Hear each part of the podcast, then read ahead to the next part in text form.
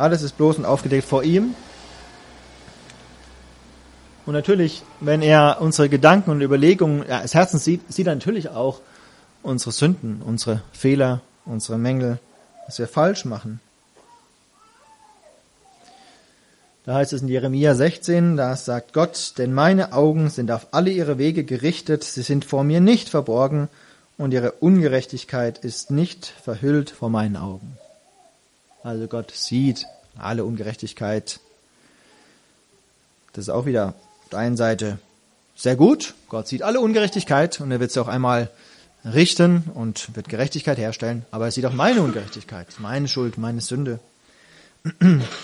Und dann fand ich es interessant, dass hier steht, äh, natürlich sieht Gott alle Sünden, alle Sünde, äh, er sieht es alles, es ist vor ihm offen aufgedeckt. Und ähm, und seine Augen oder sein Charakter muss natürlich die Sünde verurteilen. Und seine Augen sind eigentlich so rein für Sünde. Es gibt dann noch Stellen, wo es genau so heißt, ja, Gott kann die Sünde gar nicht sehen, weil er, weil seine Augen zu rein sind für die Sünde. Das ist, fand ich auch interessant. Ja, natürlich, er sieht alle Sünde, aber eigentlich muss er seine Augen verschließen vor der Sünde. Äh, Habakkuk 1 heißt es zum Beispiel, du bist zu rein von Augen, also du hast zu reine Augen, um Böses zu sehen und Unrecht vermagst du nicht anzuschauen. Gott ist so rein, seine Augen müssen sich eigentlich verschließen vor Sünde, weil er sie nicht sehen kann, weil er so, so heilig ist, so gerecht. Und dann muss er die Sünde verurteilen. Und dann heißt es in manchen Stellen da von Leuten, die, die so gegen Gott sind, dass Gott sogar sagt, ich erhöre eure Gebete gar nicht mehr, weil ihr so gegen mich seid. Und ich verhülle meine Augen vor euch. Boah. In anderen Stellen heißt es, die habe ich nicht aufgeführt, dass man sich vor Gottes Augen nicht verstecken kann. Ja, wenn Gott alles sieht, kann ich noch so tun, was ich will. Wir haben von Jona gehört vor kurzem, ja. Man kann vor Gott versuchen davon zu laufen, wird es nicht schaffen, denn Gottes Augen sehen überall hin. Und niemand wird seinem Gericht entgehen. Und so sehen wir es im Alten Testament bei den Propheten und immer wieder. Gottes Augen schauen überall hin und sie werden Gerechtigkeit üben und Sünde richten. Und auch in der Offenbarung, wenn wir da schauen auf das, was, was kommen wird, auch an Gericht über die Völker, über die Nationen, über die, die Gott abgelehnt haben, da sehen wir auch Gottes Gerechtigkeit und auch mit dem Auge beschrieben, ganz spannend. Ähm, das sehen wir da mehr, an mehreren Stellen, könnt ihr auch selber nochmal nachlesen, das kommt immer wieder vor, die Augen von, von Jesus vor allem werden dort beschrieben. wie sind seine Augen beschrieben? Der Johannes hat immer, immer wieder so eine Erscheinung von Jesus, so eine ganz gewaltige Erscheinung. Und da heißt es zum Beispiel in Offenbarung 19, seine Augen aber sind eine Feuerflamme. Und auf seinem Haupt sind viele Diademe und er trägt einen Namen geschrieben, den niemand kennt als nur er selbst. Seine Augen wie eine Feuerflamme. Spricht auch von diesem Gericht, dass Gottes Augen alles sehen, aber auch richten und alles durchdringen. Und äh, davor niemand gefeit ist erstmal. Seine Augen, die sehen alles, beurteilen alles, weil Gott Schöpfer und Richter ist. Deswegen beurteilt er alles nach seinen Augen. Wir haben im Alten Testament, vielleicht habt ihr es schon mal äh, immer wieder gelesen. Wir haben, da geht es um die Könige und ganz, dann heißt es immer, bei jedem König heißt es, er tat, was gut war in den Augen des Herrn oder er tat, was schlecht war in den Augen des Herrn. Und das ist da, das ist die Instanz, um die es geht. Gottes Augen oder Gottes Heiligkeit, die beurteilt alles, ob es gut war oder schlecht war. Und darauf kommt es auch bei uns an, ob unser Leben recht ist in den Augen des Herrn, in den Augen Gottes, oder ob es schlecht ist in den Augen des Herrn, ob es daneben ist, am Ziel vorbei. Und wir wissen ja auch, und das haben wir vorhin auch gehabt im ersten Teil, wir wissen auch, dass wir mit unseren Bemühungen nicht dahin kommen. Wir werden es niemals schaffen, Gottes Augen zufriedenzustellen, dass er sich nie mehr vor uns verschließen müsste. Geht nicht. Wenn wir sind voller Sünde und Schuld. Deswegen brauchen wir seine Gnade. Wir müssen Gnade finden in seinen Augen. Und dafür haben wir auch einen ganz schönen Vers, habe ich da gefunden, das nur beispielhaft, das kommt öfters vor. Aber schon ganz am Anfang der Bibel heißt es hier über Noah, Noah aber fand Gnade in den Augen des Herrn. wenn von Gott Gericht ausgeht in seinen Augen, dann kommt genauso auch von ihm die Gnade. Noah findet Gnade in den Augen des Herrn. Er findet dort Liebe, Erbarmen. Das heißt, Gott gewährt die Gnade. Es ist, er gewährt die Gnade. Aber ich fand es auch schön in dem Vers, weil das hier so stand, er fand Gnade. Das heißt natürlich zum einen, klar, er bekommt die Gnade von Gott, aber nicht, weil er so toll war, sondern weil er gottesfürchtig war und weil Gott ihm die Gnade gewährt hat. Aber ich fand es trotzdem auch schön, weil es mich so daran erinnert hat, Noah fand Gnade in den Augen des Herrn, auch so der, der, der Gedanke so, wenn Noah sozusagen in die Augen Gottes geschaut hat, dann hat er dort Gnade gesehen. In den Augen Gottes hat er Gnade gesehen.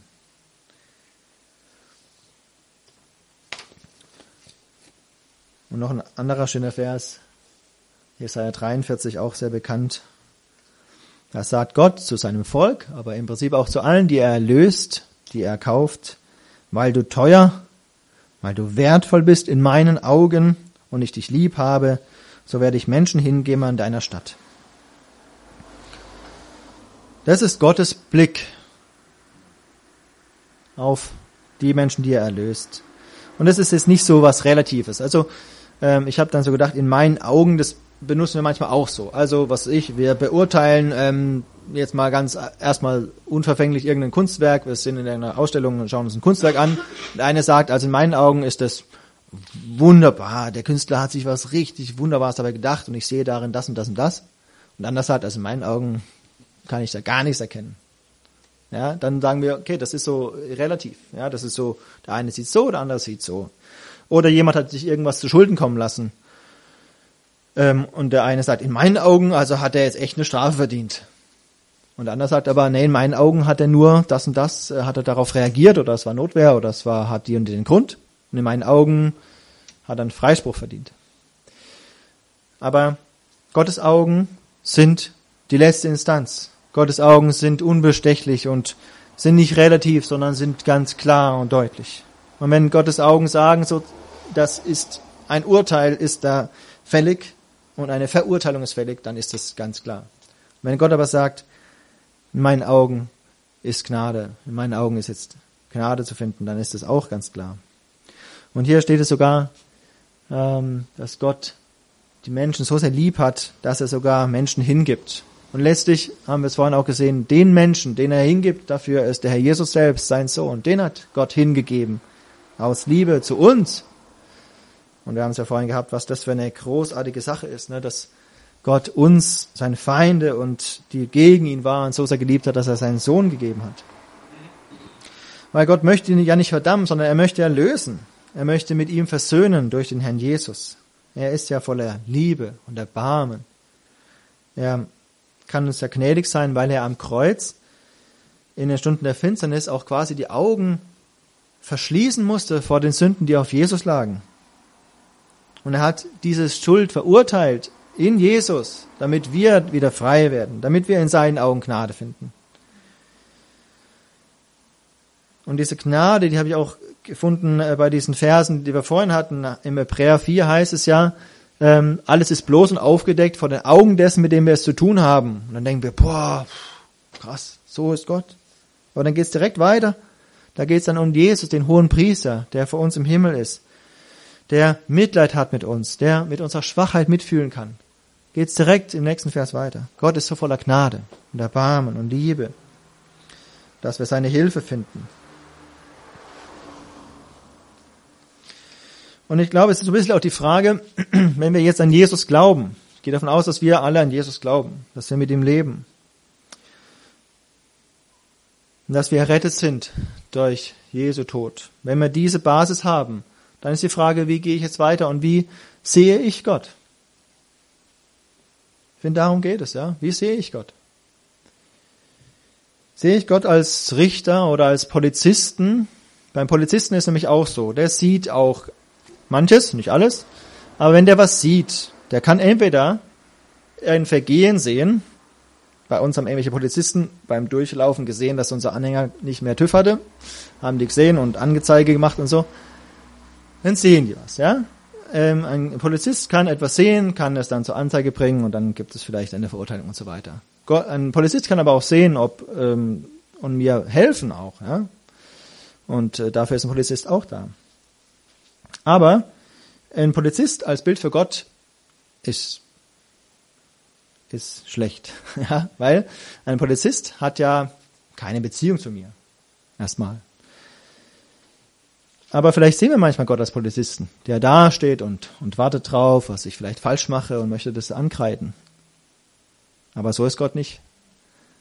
Wir haben es gerade gelesen, weil Gott uns so lieb hat. Und Gott ist unser Vater geworden durch Jesus Christus. Wir sind seine Kinder, seine geliebten Kinder. Und wenn Gott dann etwas sieht an uns, dann möchte er, dass wir es vergeben bekommen und dass wir wiederhergestellt werden, dass wir wieder in Beziehung zu ihm treten. Und er sagt, ey, komm in meinen Arm und ich nehme dich wieder an. Und du kannst zu mir kommen mit allem. Ich habe dir vergeben. Das ist die Frage, wie sehe ich Gott?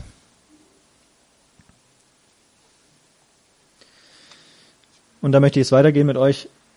Mehr solche Verse, die einfach nur mehr zeigen, wie Gott uns sieht in seiner Fürsorge. Nicht als der prüfende Richter, sondern als der liebende Vater. Gott kennt mich und kennt dich. Gottes Augen sehen dich dein ganzes Leben lang und haben dich schon gesehen, als du noch in dem Leib deiner Mutter warst. Psalm 139. Ich denke mal an Psalm 139, na nicht immer, wenn ich hier reinkomme, aber dadurch, dass wir die schöne Hausnummer 139 haben, finde ich es einfach schön, an dem Psalm 139 immer zu denken. Psalm 139, Vers 16 meinen Keim oder meine Urform, mein Knäuel im Mutterleib, sahen deine Augen, und in dein Buch waren sie alle eingeschrieben, alle Tage, die entworfen wurden, als nicht einer von ihnen war. Also noch bevor unsere Tage auf der Erde da waren, war das Gott schon bekannt und Gott hat mich schon gesehen, als ich meiner Mutter Leib noch war. Gott, Gottes Augen kennen mich Gottes Augen passen auf mich auf. An diesen Vers habt ihr vielleicht auch schon gedacht. 2. Chronik 16, Vers 9. Denn die Augen des Herrn durchlaufen die ganze Erde, um sich mächtig zu erweisen an denen, deren Herz ungeteilt auf ihn gerichtet ist. Das wurde zu König Asa gesagt. König Asa hat, hat es erlebt, dass Gott ihm geholfen hat in einer ausweglosen Situation. Und da hat er Gott sich anvertraut und hat Gottes Stärke erlebt. Und dann hat er es aber wieder andersrum gemacht. Und ähm, da war es dumm von Asa, das nicht zu tun und nicht auf Gott zu vertrauen. Und der Prophet sagt ihm, die Augen des Herrn durchlaufen die ganze Erde, um sich mächtig zu erweisen an denen, die sich ihm anvertrauen. Und wenn du auf Jesus vertraust, auf Gott vertraust, dann sind Gottes Augen da, um dir beizustehen, um dir zu helfen. Das ist sein Ziel damit auch, heißt es ja. Ne? Nicht um dich irgendwie fertig zu machen oder, oder bloßzustellen, sondern um sich mächtig zu erweisen, um zu helfen.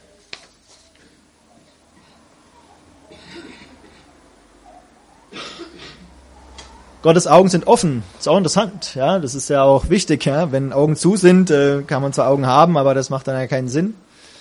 Aber Gottes Augen sind offen. Das wird äh, in der Stelle erwähnt, wo der König Salomo den Tempel einweiht. Und der König Salomo betet zunächst darum, er betet im Gebet darum, dass deine Augen Nacht und Tag offen seien über diesem Haus, über dem Ort, von dem du gesagt hast, mein Name soll dort sein, dass du hörst auch das Gebet, das dein Knecht beten wird. In Vers 52 weiter betet er wieder, dass deine Augen offen seien für das Flehen deines Knechtes und für das Flehen deines Volkes Israel und dass du auf sie hörst in allem, was sie zu dir rufen.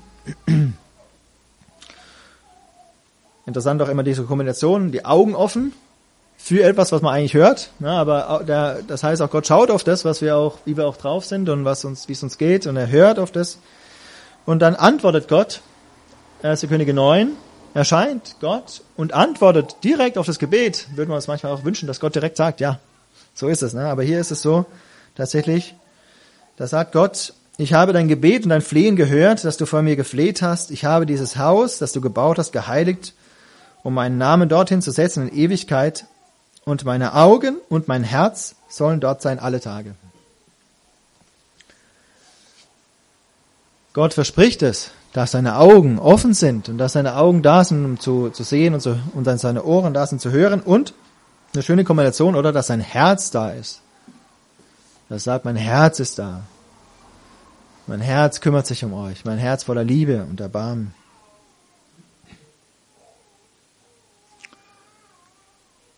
Und auch im Neuen Testament heißt es, das ist äh, in 1. Petrus 3, ist ein Zitat aus Psalm 34. Die Augen des Herrn sind gerichtet auf die Gerechten und seine Ohren auf ihr Flehen. Seine Augen sind auf die gerichtet, auf die Gerechten, das sind immer die, die an Gott glauben, die auf Gott vertrauen und seine Ohren auf ihr flehen. Gott verspricht, dass er sehen wird und dass er hören wird, dass er helfen wird. Und wenn wir in dieser Beziehung zu ihm sind, dann gilt sein Versprechen für uns, weil hier geht um die Gerechten. Wir sind gerecht in Christus Jesus. Dann will er auf uns hören, da will er uns auch leiten und führen. Seine Augen leiten uns. Psalm 32, ich will dich unterweisen und dich den Weg lehren, den du wandeln sollst. Mein Auge auf dich richtend, will ich dir raten. Das ist doch gut, wenn Gott mit seinen Augen uns leiten wird, denn seine Augen sehen erstens viel weiter, als wir sehen. Gottes Augen sind immer offen, er sieht schon, was kommen wird und er wird uns leiten und den Weg weisen, den wir gehen sollen und er wird uns auch helfen, darauf zu gehen. Er wird uns bewahren mit seinen Augen und mit seiner Kraft. Psalm 33.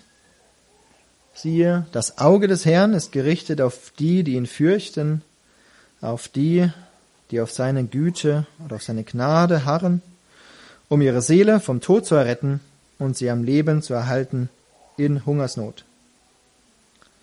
Auch hier ganz interessant, hier steht nur ein Auge, also ein Auge reicht auch, aber Gott hat meistens zwei Augen oder alle. Gott sieht uns, sieht die, die ihn fürchten, auch die wieder, die ihm vertrauen. Sein Auge ist darauf gerichtet, auf uns gerichtet. Ja, das ist nicht so, dass Gott mal so, hier ist schön das Bild, ne? nicht so, dass Gott hin und her schweift und dann so zufällig bei uns stehen bleibt, sondern er schaut zielgerichtet auf uns, um uns zu leiten und zu führen, zu bewahren. Das ist ja das, das Ziel ja auch, ja, um ihre Seele vom Tod zu erretten. Das ist das Hauptziel Gottes, dass er unsere Seele vom Tod errettet, dass er uns die Erlösung gibt, die wir annehmen durften. Und sie am Leben zu erhalten in Hungersnot. Da steht nicht am Leben zu erhalten vor der Hungersnot oder zu bewahren vor der Hungersnot, sondern zum Leben erhalten in der Hungersnot. Kann also durchaus sein, dass es mal schwierige Zeiten gibt, und die gibt's immer wieder, die erleben wir immer wieder. Aber hier steht, sie haben Leben zu erhalten in der Hungersnot. In der Not ist Gott da, er hält uns, er führt uns durch, trägt uns durch und schaut auf uns und sieht uns, sieht das, was wir brauchen. Und Gottes Augen sehen mich ganz persönlich. Ich habe da so eine Stelle gedacht, die möchte ich ein bisschen ausführlicher oder nicht zu ausführlich, aber ein bisschen ausführlich lesen, weil ich das schön fand, die Geschichte von Hagar. Ähm, das war die Dienerin von Abraham und Sarah, die Dienerin Hagar, die aus Ägypten kam, eine ägyptische Magd oder Dienerin. Und ähm, dann ähm, ist es ja so, dass Hagar ein so ein Kind erwartet und ähm, die Sarah dann neidisch auf sie ist und sie wegschickt, sie forttreibt. Und dann ist die Hagar weggelaufen, geflohen vor Sarah. Und dann steht dort in 1. Mose 16, Vers 7, der Engel des Herrn fand sie an einer Wasserquelle in der Wüste, an der Quelle auf dem Weg nach Schur. Und er sprach, Hagar, Magd Sarais, woher kommst du und wohin gehst du? Und sie sprach, ich fliehe weg von meiner Herrin Sarai. Und der Engel des Herrn sprach zu ihr, kehre zu deiner Herrin zurück und demütige dich unter ihre Hände. Und der Engel des Herrn sprach zu ihr, ich will deine Nachkommenschaft sehr mehren, dass sie nicht gezählt werden kann vor Menge. Und der Engel des Herrn sprach zu ihr, siehe, du bist schwanger und wirst einen Sohn gebären, und du sollst ihm den Namen Ismael geben, denn der Herr hat auf dein Elend gehört. Und dann Vers 13, da nannte sie den Namen, also da nannte Hagar den Namen des Herrn, der zu ihr redete, du bist der Gott des Schauens oder du bist der Gott, der mich sieht. Denn sie sprach, habe ich nicht auch hier geschaut, nachdem er mich geschaut hat? Und den Brunnen nannte man dann Beerlacheroi, das ist der Brunnen des Lebendigen, der mich sieht. Also sie merkt, Gott hat mich gesehen, ich habe Gott gesehen, ich habe ihn kennengelernt und wahrgenommen. Du bist ein Gott, der mich sieht. Und das ist hier eine ganz ermutigende Erfahrung gewesen für die Hagar. Und ich finde an dieser Geschichte so ganz besonders, dass Gott sich ganz persönlich um die Hagar kümmert und seinen Engel schickt. Das heißt, der Engel des Herrn, das ist ganz oft Gott selbst oder Jesus in, im Alten Testament. Er sieht sie, er ermutigt sie und er hilft ihr, er gibt ihr auch Wegweisung, gibt ihr einen Blick in die Zukunft, hilft ihr. Und es ist doch auch interessant, Hagar war die ägyptische Dienerin. Und in der Geschichte merken wir, Gott ist diese Frau genauso wichtig wie der Abraham, der Segensträger. Gott kümmert sich auch um die Hagar. Begegnet ihr. Sie hat auch eine Gotteserfahrung. Manche Leute behaupten ja, die Bibel wäre frauenfeindlich. Ich finde, hier ist auch so ein Beispiel, wo wir sehen, dass es nicht so ist, dass Gott sich auch dieser Frau ganz persönlich zuwendet, sich ihr widmet, sie kennt, sie liebt und ihr hilft. Und genauso liebevoll kümmert sich Gott um dich, ganz persönlich. Egal wo du bist, er ist ein liebender Vater, der dich im Blick hat, der dich in deiner Not sieht und sich kümmert. Vielleicht geht er dir auch nach im Bilde. Ja? Hier steht ja, der Engel des Herrn fand sie. Spannend, oder? Mein Gott sieht alles, aber Gott geht ihr nach und Gott muss vielleicht manchmal uns und euch nachgehen, sozusagen, wenn wir wieder wegrennen oder denken, wir schaffen es alleine. Gott kümmert sich um dich und findet dich, nachdem du vielleicht eine Weile herumgeirrt bist. Er findet dich, er sieht dich, er kümmert sich. Das ist, wenn es dir vielleicht so ganz schlecht geht. Gott sieht dich. Und dann gibt es vielleicht andere Momente, wo du vielleicht ganz anderen Gedanken hast und vielleicht denkst, ey, ich mach so viel. Ich tu und schaff und mach. Aber was soll das alles? Es nimmt keiner wahr, es sieht niemand ich mache so viel, aber es nimmt keiner wahr, es würdigt niemand, es lobt mich niemand, es ermutigt mich niemand. Was soll ich jetzt noch machen? Das Schöne ist, Gott sieht alles. Und Gott wird auch das, was du im Verborgenen tust, belohnen. Da haben wir in Matthäus 6 in der Bergpredigt, da sagt es der Herr Jesus dreimal, da geht es um, um Almosen geben, um was spenden, wenn wir anderen was spenden. Da soll man das auch gar nicht so öffentlich tun. Wir sollen beten, dürfen beten und es nicht, im, nicht öffentlich tun oder nicht so damit rumprahlen. Und wir sollen jetzt nicht irgendwie fasten, nur damit andere das merken, wie toll wir doch Gott dienen. Damit sollen wir auch gar nicht angeben. Aber auch, ich denke, man kann es auch übertragen darauf, ne, wenn wir etwas tun und wirken und äh, niemand nimmt es wahr. Aber hier steht, dein Vater, der im Verborgenen sieht, wird es dir vergelten. Und es darf, das darf dir gelten, ja. Der Vater im Verborgenen sieht alles, was du tust und was du schaffst und was du wirkst und wo du denkst, hey, der andere müsste doch, doch mal sehen und mal, mal wahrnehmen und anerkennen. Und auch wenn das nicht so ist, Gott, der Vater, wird es belohnen. Er wird es belohnen, was du tust, wird es dir vergelten, denn er sieht alles, er sieht im Verborgenen.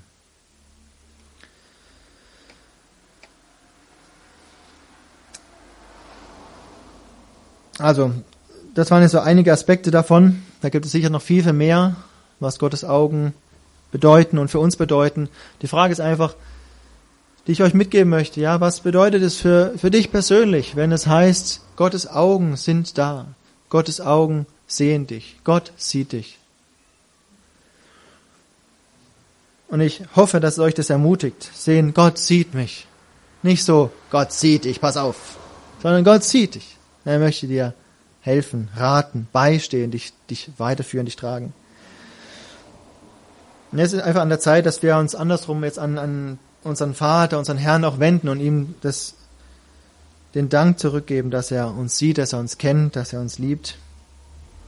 Und ich möchte einfach einen großen Teil aus Psalm 139 mit euch lesen oder euch vorlesen und ähm, lasse einfach auf euch wirken. Ich habe hier ein paar Punkte zusammengefasst, aber das als Ausrichtung. Nur kurz noch was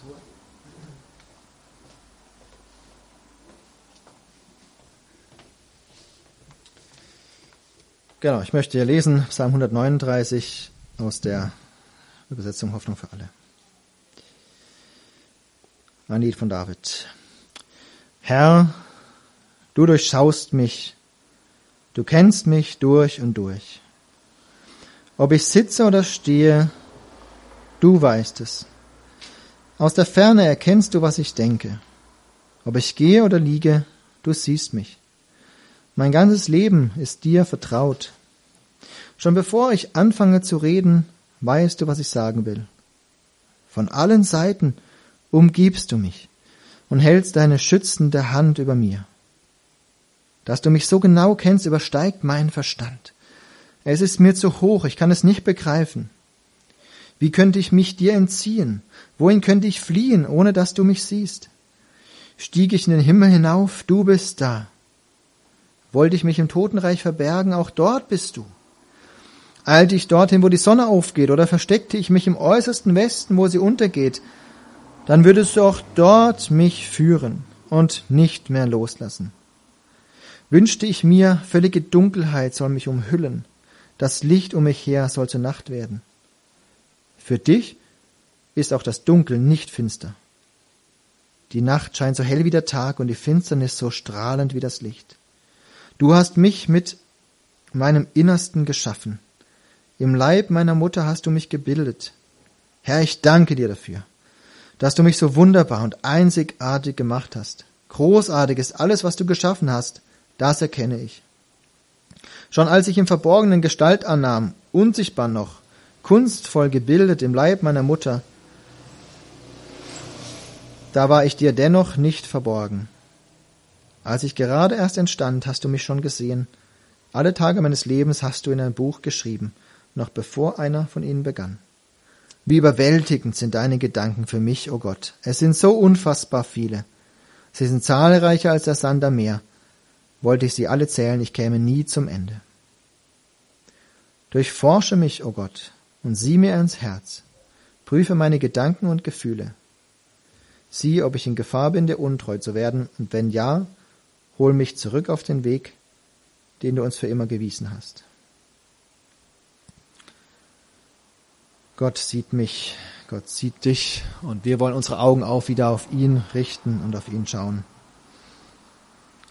Amen.